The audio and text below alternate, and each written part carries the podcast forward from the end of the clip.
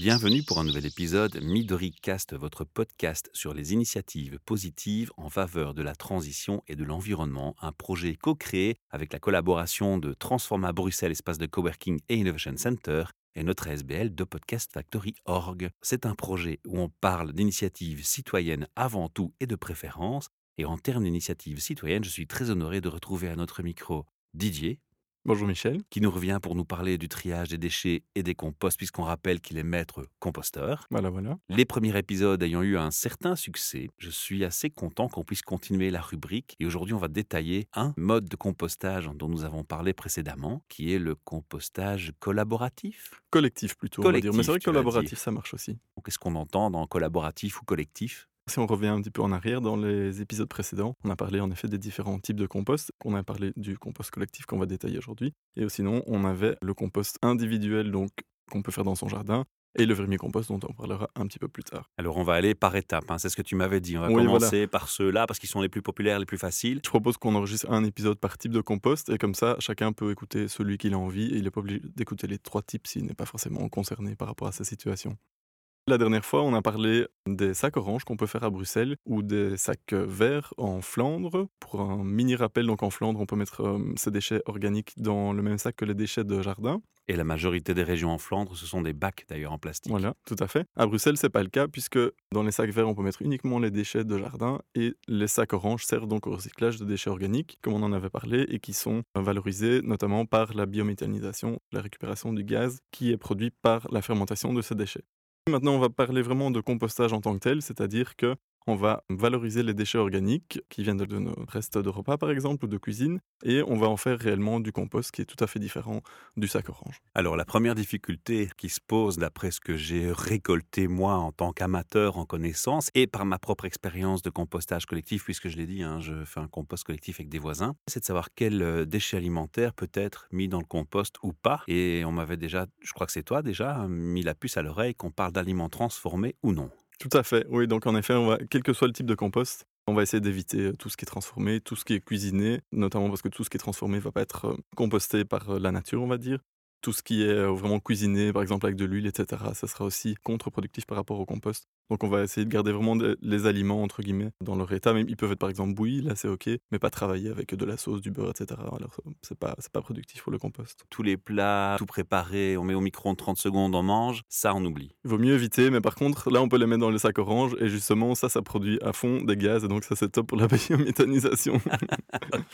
Je te laisse continuer. Oui, quand on parle de compost collectif, il y en a deux types. Il y a un compost collectif, comme celui dont tu viens de parler, que tu fais avec tes voisins, avec 5-6 maisons, par exemple. Ça peut être un collectif qu'on fait au travail, par exemple ici chez Transforma, on l'a évoqué aussi. On a mis en place un compost collectif. Et oh, sinon, c'est ce qu'on appelle en général un compost de quartier.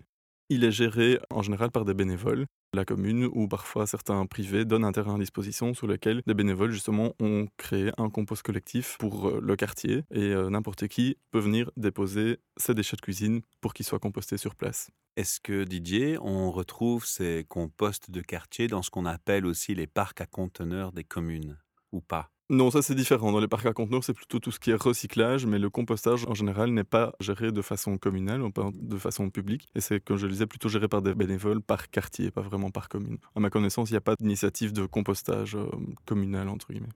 Alors il faut savoir qu'à Bruxelles, il y a environ 200 composts euh, de quartier qui ont été recensés. Vous pouvez les retrouver sur le site de Worms, donc wormsasbl.org. Et là, il y a une petite carte et vous pouvez chercher par type euh, de compost, que ce soit collectif ou quartier. Vous pouvez voir dans votre quartier lesquels sont les plus proches. 200 à Bruxelles, c'est quand même pas mal. Ça veut dire qu'il y en a au moins 20 par commune. Donc en général, il y a toujours un compost de quartier qui est proche euh, de chez tout le monde. Donc ça, c'est assez pratique. On l'avait déjà dit aussi, les coupes de pelouse, c'est pas à mettre avec. Voilà, tout à fait. Comme on l'avait dit, les coupes de pelouse, euh, si on a vraiment que la pelouse et qu'elle est fraîchement coupée, elle va monter très haut en température, ce qui va tuer en fait les organismes qui vont participer à la production du compost. Ça va un peu ralentir en fait le compost, donc c'est vraiment contre-productif. Donc il faut essayer d'éviter. L'idéal, c'est de s'en débarrasser comment? Alors l'idéal, si tu veux vraiment composter ta pelouse, et c'est très bien, c'est de la faire sécher d'abord. Et en fait, merci pour la transition, d'ailleurs, j'y pense maintenant. En fait, une fois que la pelouse est séchée, donc quand, quand la pelouse est toute verte, toute coupée, elle est composée principalement d'azote. Et en fait, c'est le cas de tous les fruits et les légumes, de tous les aliments frais. Ils sont composés, bien sûr, d'eau, mais aussi beaucoup d'azote.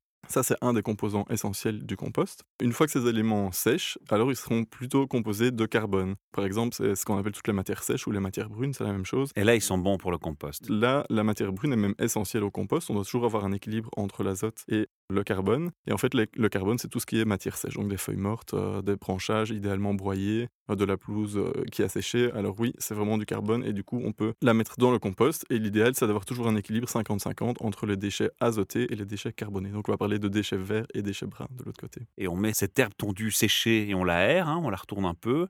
Et c'est quand elle est vraiment sec qu'on peut l'utiliser dans le compost qui est à côté, qui va enrichir alors à ce moment-là le compost. D'ailleurs, c'est pour ça que souvent dans les composts de quartier ou en tout cas les composts collectifs ou même les composts au jardin, en général, on a au moins deux voire trois bacs. On a le premier bac qui contient justement, comme tu l'as l'herbe séchée ou ce qu'on va appeler de manière plus générale le broyat, c'est-à-dire les matières broyées, les matières carbone. Donc, comme je dit, les feuilles mortes, les branches broyées ou euh, de l'herbe séchée, pourquoi pas.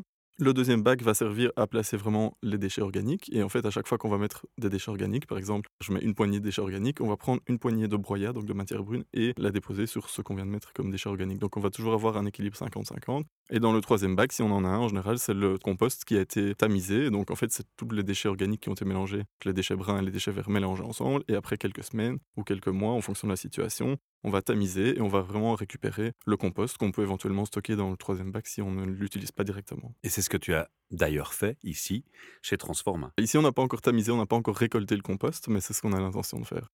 Une petite question, est-ce que tu sais ce que c'est la différence entre le terreau et le compost? Honnêtement, non, je suis pas très jardinier, j'ai pas très de talent dans ce domaine-là, même si je m'y penche. Donc non, honnêtement, je ne sais pas. Mais ça m'arrange, comme ça je peux répondre à ma propre question. en fait, le terreau, bah, c'est ce qu'on achète au magasin. Tu sais, c'est très noir. C'est euh, une matière qui est prête à utiliser. On va acheter son sac de terreau au magasin et on peut mettre directement en pot, on peut planter ses graines. C'est vraiment une préparation qui a été vraiment presque comme une recette de cuisine, qui a été composée et qui a été préparée pour toi pour que tu, ça soit prêt à utiliser. Mais à partir de quoi alors De la terre naturelle? Oui, c'est ça, de terre. Euh, c'est vraiment un mélange de plein de choses ils ajoutent des minéraux, ils ajoutent un peu d'engrais. Alors évidemment, il sera plus ou moins euh, bio ou pas en fonction du type de terreau que tu achètes. Et aussi, ce qu'il faut savoir, la plupart du temps, les terreaux sont adaptés pour un type de plante. C'est vraiment une recette qui a été créée pour sur euh, correspondre, voilà, sur mesure pour correspondre aux plantes que tu voudrais planter. Et pourquoi est-ce qu'il est noir comme ça, plus noir que la terre? C'est parce qu'il y a tous ces agréments supplémentaires. Oui, c'est ça. Et en fait, tu verras d'ailleurs, le compost en lui-même est assez noir aussi. Le compost, contrairement au terreau, c'est pas une matière qui est prête à utiliser dans le sens où on peut pas planter directement dedans, parce qu'en fait, c'est une matière qui est trop riche. Et si tu plantes tes graines, elles vont pas germer ou en tout cas elles vont pas arriver à maturation comme il faut, puisqu'en fait le compost est trop riche en lui-même. C'est ça la différence entre le terreau et le compost, que le compost, tu dois encore le mélanger à la terre pour en fait créer quelque part un peu ton terreau toi-même. En général, on prend un tiers de compost et deux tiers de terre, ou la terre du jardin, ou peu importe. On les mélange et ensuite, ça, c'est la matière qu'on peut utiliser pour planter. À ma connaissance, d'ailleurs, si je me souviens bien, il y a juste deux types de plantes qu'on peut planter dans le compost pur, donc qui est vraiment très riche c'est tout ce qui est tomate et tout ce qui est courge. Et d'ailleurs, si tu jettes tes graines de courge, par exemple, parce qu'en hiver, tu fais ta petite soupe, tu vas voir qu'après quelques jours, directement dans le compost, il y a les petites. Euh, J'en ai une troisième. Les petites pousses qui vont commencer à germer. Une troisième, laquelle? La pomme de terre. Ah oui. Je me suis retrouvé surpris de voir des pommes de terre euh, pousser. Les tomates, effectivement, ça pousse dans le compost. mais j'étais surpris de voir un plant de pommes de terre pousser dans mon compost. Ouais, et ben voilà, c'est bon à savoir. Comment ça marche Donc, ces citoyens, ils s'y connaissent, ils ont une formation, ils proposent les trois bacs, ils expliquent aux gens. Les gens, ils viennent, ils mettent leurs déchets, ils les trient correctement. Qu'est-ce qui se passe ensuite? Ils redistribuent ça alors pour les gens qui ont besoin de terreau Oui, c'est ça. On parle en premier de compost collectif dans cette série d'épisodes parce que c'est le plus pratique, entre guillemets, c'est le moins contraignant pour euh, les citoyens, et en tout cas pour les citoyens qui n'ont pas de jardin ou qui n'ont pas envie de se lancer tout de suite dans un, dans un vermicompost. L'avantage du compost de quartier, c'est qu'il est géré par des bénévoles et du coup, eux-mêmes ont été formés. Ils ont suivi une, formation. Et le compost est géré parce que ça ne se gère pas tout seul. Il suffit pas de jeter ses déchets comme ça, hop, hop, et puis c'est fini, ça se transforme en compost. Il y a différentes opérations qu'il faut effectuer au long de l'année. Il faut retourner, il faut tamiser quand le compost est à maturité, etc. Il faut aussi vérifier que les déchets qui ont été mis dedans soient bons, que l'équilibre soit bon. Donc c'est pas hyper évident du premier abord. Donc en général, les bénévoles qui suivent les composts collectifs ont toujours été formés pour suivre ça, parce que s'il faut encourager, quelque part c'est un peu une communauté aussi, le quartier, ben, il faut expliquer aux gens, etc. Donc c'est bien d'avoir ces bénévoles-là qui soient là pour expliquer un petit peu. Tu parlais, Didier, aussi d'aliments qu'on ne peut pas mettre dans le compost parce qu'ils sont cuisinés, donc d'abord ou transformés. On a parlé d'un moyen de les évacuer avec une destination de la méthanisation. On a parlé aussi de déchets cuits à la graisse, comme des frites par exemple. Dieu sait que c'est un aliment populaire en Belgique. Est-ce qu'on peut quand même signaler aux auditeurs que, OK, ils sont pas non plus obligés d'avoir un compost pour ces déchets-là. Ils peuvent avoir un, petit cochon, ils peuvent avoir, s'ils ont un petit, un petit terrain, ils peuvent avoir des poules. Tout à fait. Le poule est le meilleur euh, allié du compostage, si je ne me trompe. Tout à fait. Surtout pour ces aliments. Oui, oui, tout à fait. C'est vraiment la meilleure. En fait, là, du coup, on évite même le déchet, donc on ne recycle même pas le déchet. On le réutilise pour le donner aux animaux. Donc euh, pourquoi pas, si on a la chance d'avoir des poules, c'est clair que c'est encore le meilleur moyen. Et le cochon est omnivore. Aussi, Si mais vous bon, avez envie je de faire connais- l'élevage de porcs en petite, en petite Je connais peu portion. de gens à Bruxelles qui élèvent des porcs, mais bon, si Ouais, vous en c'est un avez animal pourquoi domestique qui devient populaire, paraît-il. Ok. Il y a aussi quelque chose d'important en fait, parce que j'ai visité dans le cadre de ma formation quelques composts collectifs et ce qu'on constate parfois, bon, il y a déjà il y a des composts où on peut aller soi-même, c'est ouvert et donc les citoyens peuvent aller n'importe quand déposer même leurs déchets. Il y en a d'autres où il y a plutôt des, heures d'ouverture et du coup il y a une permanence où il y a un bénévole qui reste là, qui c'est un peu plus organisé, ça demande un peu plus de main d'œuvre. Mais ça permet d'éviter qu'on vienne mettre des déchets qui ne correspondent pas. Parce que malheureusement, parfois, il y a des gens qui ont tendance à être un peu paresseux ou ils vont trop vite ou peu importe. Par exemple, ils viennent avec leur sac, euh, leur Déjà sac mélangé. avec le déchet et ils jettent le sac dans le bac. Mais par exemple, ils retirent pas le sac en plastique. Bon, ça, c'est pas top. Je, je le dis parce que ça arrive quand même pas mal. On le voit pas forcément tout de suite parce qu'après, il peut être recouvert de déchets. Mais du coup, quand on fait le retournement du compost, on voit qu'il y a des sacs. C'est pas top puisque forcément, ce qui est à l'intérieur du sac, lui, ne sera pas composté.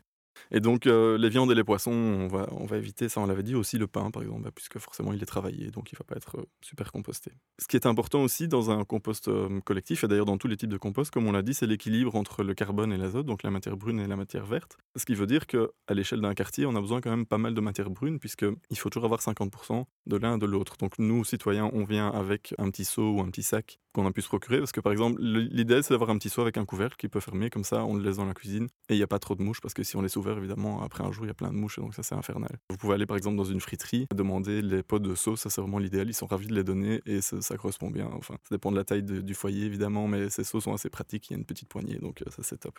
Je disais, il faut quand même une, quantité importante de matière brune, de broyat, puisque quand on vient avec un pot entier, ben, idéalement, on doit avoir la même quantité de matière brune.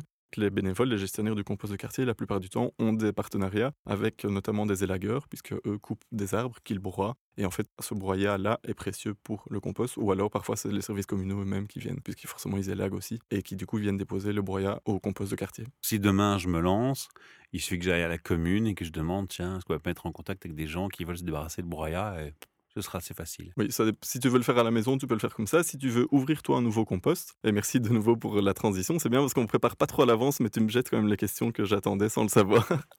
si tu es super motivé et que tu veux créer un compost de quartier toi-même, ben oui, déjà il faut trouver un terrain, et ça, ça peut être un terrain privé ou un terrain public, mais alors il faut gérer ça avec la commune.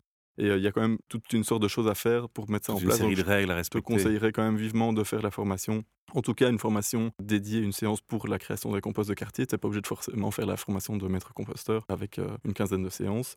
D'ailleurs, je permets de signaler du coup que Worms fait aussi des formations en formation continue, c'est-à-dire que tous les mois ou à peu près, ils organisent des formations sur des thèmes spécifiques que n'importe qui peut suivre, il suffit de s'inscrire. En one shot alors. Voilà, en one shot, et comme ça, on peut choisir vraiment la séance qui nous intéresse. Ok, moi, je veux me lancer dans le lombricompost, ok, enfin dans le vermicompost. Je vais uniquement à cette séance-là et pas, par exemple, à toutes les autres, puisque sinon, ça prendrait toute l'année. Donc, euh, ça, c'est top. En tout cas, pour la formation compost de quartier, c'est vraiment presque indispensable parce que Non, mais pas en train de me évident. contaminer. hein. Voilà.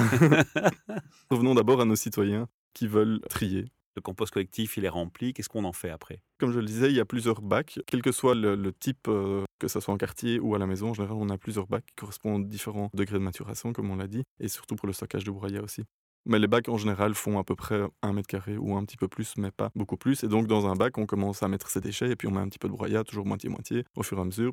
Une fois que le bac est complet, mais attention, ça diminue aussi pas mal. Donc quand on remplit un bac, mais forcément on le remplit pas en un jour, mais au fur et à mesure, en fait, le bac ne monte pas aussi vite qu'on le remplit, puisqu'en fait, la quantité de déchets Se tasse. non seulement se tasse, mais surtout se décompose aussi. La matière peut réduire euh, de moitié, voire de deux tiers parfois. Remplir un bac, ça prend quand même pas mal de temps. Évidemment, ça dépend du nombre de familles qui participent. Certains composts de quartier sont limités en termes de capacité, puisqu'ils sont prévus pour avoir, je par exemple, 10 maisons, parce que la superficie du compost de quartier en lui-même n'est déjà pas très grande. Alors, certains composts de quartier demandent qu'on s'inscrive, et donc ils sont plus fermés, certains sont full, d'autres pas.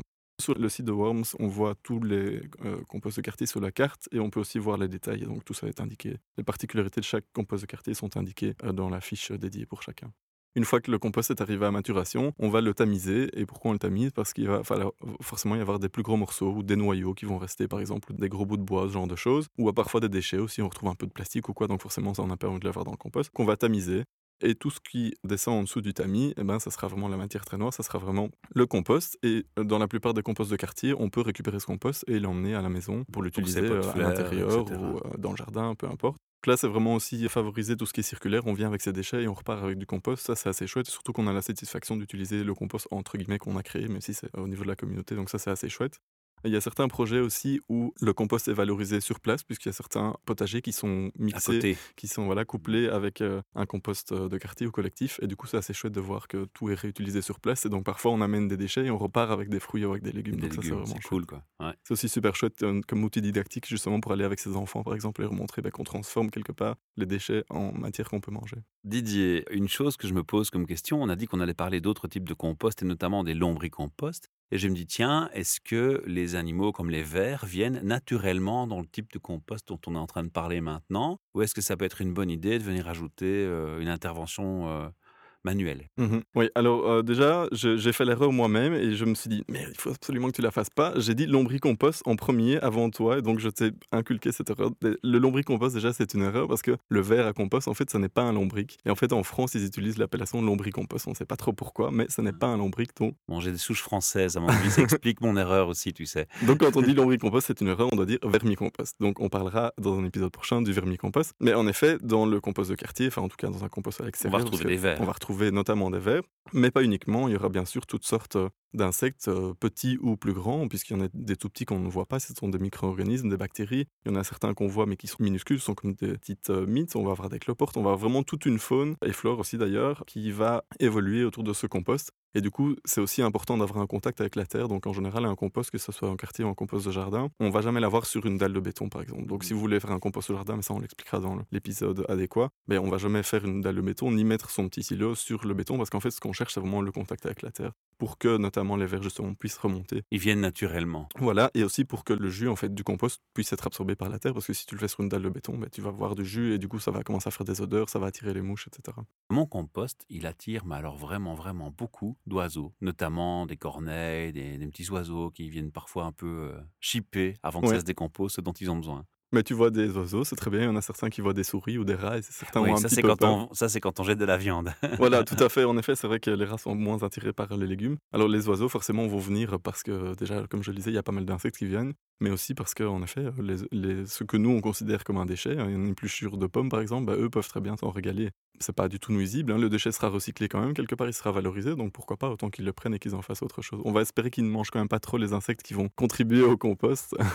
non, mais je trouve qu'on fait double, double bon effet. Quoi. On, aide aussi les oiseaux à se nourrir, on leur apporte aussi quelque chose. et c'est ça que je voulais saluer dans la démarche de faire du compostage, qu'il soit collectif, privé ou autre d'ailleurs. Et en fait, les seules choses qu'on va essayer d'éviter, en général, quand on participe au compost de quartier ou d'ailleurs au jardin aussi, c'est d'éviter les mouches, euh, parce que ça, c'est parfois pas très agréable. En général, les composts sont fermés avec un couvercle, mais quand on ouvre le couvercle et qu'on a un nuage de mouches qui s'envole, c'est pas super agréable, bien qu'après on s'habitue et on se dit que la mouche, c'est un insecte comme un autre et on voit pas pourquoi lui n'aurait pas le droit de se nourrir non plus. Mais bon, on peut comprendre que ça rebute certaines personnes. Alors, un autre euh, insecte qui peut être parfois considéré comme nuisible, entre guillemets, ce sont les guêpes, puisque ben, en général les guêpes font un petit peu peur, et contrairement aux abeilles, les guêpes elles, mangent tout, elles mangent, elles sont aussi carnivores, donc si on jette euh, de la viande, ben, elles vont être attirées, mais aussi par tout ce qui est sucré, etc.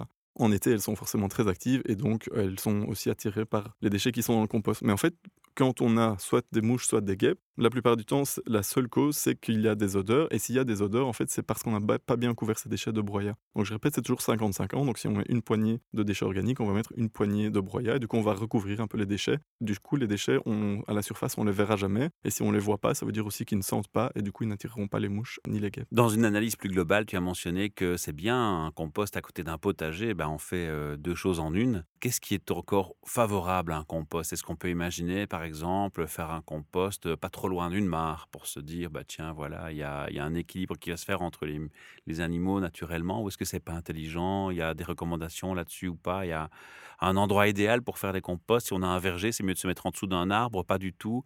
Il y, a, des recommandations comme celles-là qui existent ou c'est en, fait, en, fonction du cas, cas par cas et... Si on parle uniquement du compost, c'est pas indispensable d'avoir par exemple une mare ou d'être en dessous d'un De l'ombre ou... voilà. Bon, à l'ombre, oui, c'est quand même mieux parce qu'évidemment, si le compost est en plein soleil, en été, il va trop sécher et du coup, on n'a plus assez d'humidité. Et du coup, si on n'a pas l'humidité, c'est un composant quand même essentiel, le carbone, l'azote et l'eau. Et si on n'a pas assez d'eau, ça va sécher et du coup, ça va pas composter. Donc ça, c'est vrai que ça doit être quand même suffisamment humide. Mais en fait, on doit avoir euh, idéalement un couvercle sur le compost et le fait d'avoir un couvercle, normalement, l'eau qui est présente dans les aliments suffit à créer le compost que ce soit en été ou en hiver. Euh, du coup, en hiver, bah, c'est protéger un peu du gel puisque le, compost va garder une certaine température, donc en théorie, il ne va pas geler. En été, le bac est fermé et du coup, l'eau ne va pas trop s'évacuer. Donc l'idéal, c'est vraiment de le fermer tu me parlais d'un écosystème, on va dire un peu plus large. C'est pas indispensable pour le compost, mais si tu parles par exemple de permaculture, oui, l'idéal c'est de faire ton compost sur place, de l'utiliser dans ta permaculture, que ce soit des buts ou en plein sol, et d'avoir une mare, parce qu'évidemment tout ça fait partie de l'écosystème, et la mare va justement aider à abreuver notamment les insectes qui vont être indispensables à la pollinisation de, tes plantes, et aussi les autres, euh, autres animaux qui vont venir et qui vont circuler dans ton espace de permaculture. Donc pour le compost en tant que tel, c'est pas indispensable d'avoir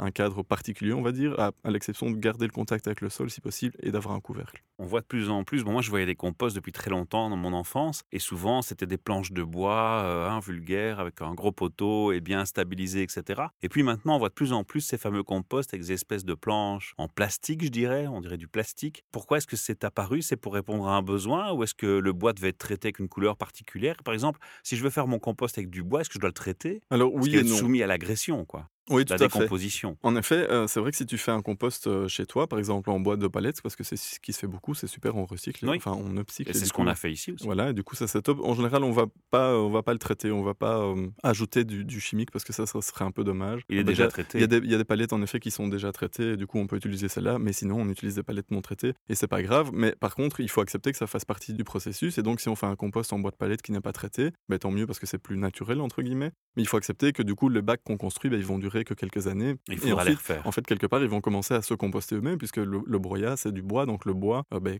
il se composte grâce euh, à l'azote des éléments, des déchets organiques. Du coup, forcément, ton bac va commencer quelque part à composter aussi, donc il faudra de temps en temps le renouveler. Maintenant, ce qu'on voit beaucoup dans les composts de quartier, et c'est probablement de ça dont tu parles, c'est des lattes ou des planches en fait en plastique qui s'emboîtent comme ça, et donc on peut facilement en associer plusieurs, comme ça on peut coller plusieurs bacs. Donc ça, c'est assez pratique. Si je me souviens bien, ce sont des bacs qui sont construits en Belgique et qui sont en plastique recyclé. Et surtout, ils ont une durée de vie qui est assez euh, énorme. Je crois qu'on parle vraiment de 15-20 ans, quelque chose comme ça. Et on doit se tracasser pour l'impact que ça a sur le compost? Parce que on, a non, des molécules de plastique, c'est pas... Non, puisque ça, c'est prévu pour, et donc le, plastique lui-même ne va pas se, désagréger, ne pas, pas s'inclure au déchet. Dans donc processus chimique qui Non, ça, ça c'est prévu pour, donc il n'y a pas de souci. Mais ce qui est surtout pratique, c'est que ben, ces bacs-là sont prêts à l'emploi, alors que si tu travailles avec des palettes, ben, comme on l'a fait, tu l'as vécu ici au jardin, ben, c'est quand même pas mal de boulot de devoir euh, parfois désassembler les palettes, en réassembler d'autres, en découper à la scie sauteuse, puis les visser, etc. C'est pas prêt à l'emploi, quoi. Il y a quand même pas mal de boulot alors que ces lattes-là, ben, elles sont prévues pour euh, s'emboîter, tchac, tchac, tchac, et en une demi-journée, tu as, monté tout un compost collectif, donc ça, c'est assez pratique. Mais bon, vu que c'est fait en Belgique, euh, c'est très bien. Didier, on invite les gens, bien entendu, à créer leur compost collectif ou collaboratif, puisque les deux termes se prêtent bien au sujet. Renseignez-vous auprès de la commune, il y a des législations à respecter, des règles à respecter. Il y a d'autres choses à, faire attention?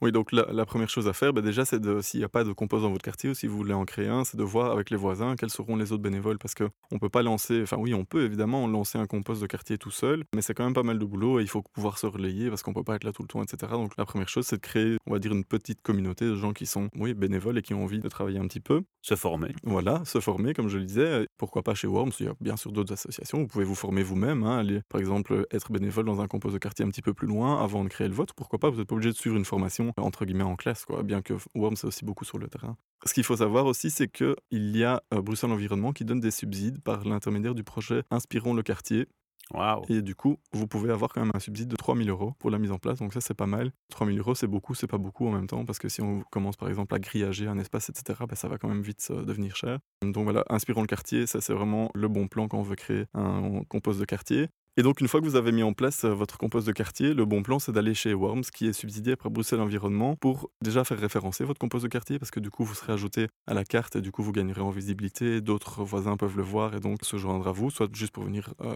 déposer les déchets, soit pour se joindre à l'initiative et dire voilà, j'ai quelques heures, je veux bien faire un peu de bénévolat. Ce que je voulais dire, c'est que Worms peut aussi vous fournir tout ce qui est signalétique, donc des panneaux qui indiquent ce qu'on accepte ou ce qu'on n'accepte pas dans le compost, quels sont les différents processus, comment on dépose ces déchets, comme je le disais en ajoutant du broyat, etc. Et donc, tout ça, ça vous va vous aider vraiment pour euh, les gens qui n'ont pas d'expérience, ben, ils seront beaucoup plus à l'aise parce que ça, tout sera indiqué sur place, donc ça sera plus facile pour eux. Merci Didier, est-ce qu'on a fait le tour de tous les points? Alors il y a encore un bon plan qui est sur euh, Facebook pour ceux qui y sont. Il y a un groupe qui s'appelle Composteurs de Bruxelles et là-dessus c'est vraiment une petite communauté qui est super sympa et les gens posent des petites questions euh, par rapport à leurs problématiques particulières dans leur compost de quartier ou à la maison, etc. Et nous quand on a l'information en tant que citoyen, ben, de nouveau on peut aller y répondre et du coup c'est vraiment ça favorise la communauté et comme je le disais, le compost c'est vraiment un outil social qui est très intéressant donc ça c'est assez chouette de s'entraider, même si c'est à l'autre bout de la ville, ça n'a pas d'importance quelque part. Voilà, si vous avez envie aussi de partager euh, vos actions citoyennes pour l'environnement, la transition, n'ayez pas peur. Didier, il avait très peur au départ, euh, mais là, il a surmonté, et il assure même.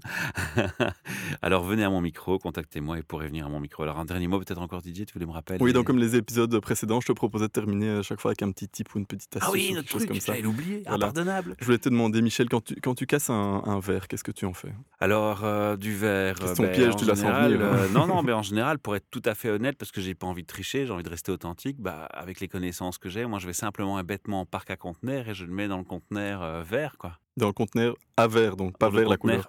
oui. Ok, bon, mais c'est ce que tout le monde fait en fait. Mais il faut savoir que c'est pas la meilleure chose à faire et qu'en fait c'est même contre-productif pour le recyclage du verre. Je me doute que c'est un composant naturel, donc à mon avis on peut en faire quelque chose, mais quoi? Oui et non. En fait, le, le, verre en tant que tel, il est recyclable, c'est du sable en fait. Hein. On en fait du verre, mais en fait tout ce qui est verre pour la vaisselle, on y ajoute du plomb pour qu'il soit plus transparent, parce que sinon le verre n'est pas complètement transparent, il est plutôt translucide.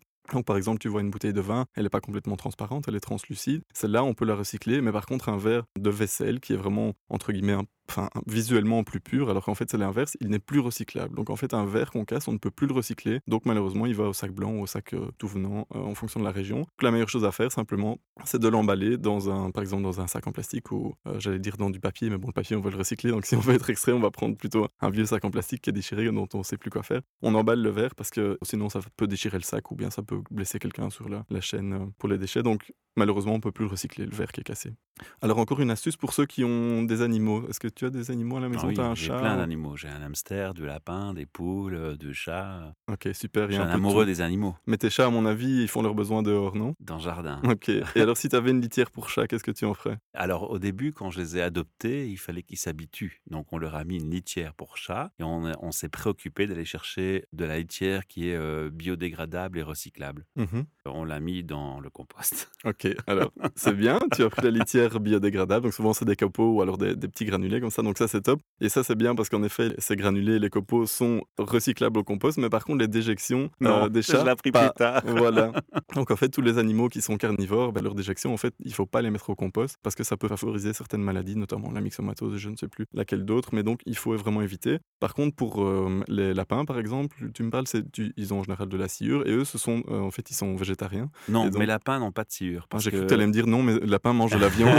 non, non, non, non. mais je suis, comme je dit, amoureux des animaux, donc mes lapins, ils ont une graine ouverte et ils peuvent courir dans la pelouse. Et j'ai pris des enclos de chiens, mais immenses, et j'ai fait un grand espace pour gambader, courir sur l'herbe. Et donc, ils sont très propres. Ils ont pris un coin de cette clôture, ils font toujours caca au même endroit. Et donc, moi, je prends ma, ma petite pelle et je vais mettre ça au compost. Ok, bah, ça c'est très bien, puisque comme on a dit, bah, forcément ils mangent que la, de la, pelouse, de l'herbe, etc. Bon. Donc ça tu peux les recycler, donc tout ce qui est euh, hamster, Kobe, etc., puisqu'ils mangent que des végétaux. Je pourrais à la limite le jeter sur mon jardin. Euh, les crottes comme ça Oui. Tu veux, oui.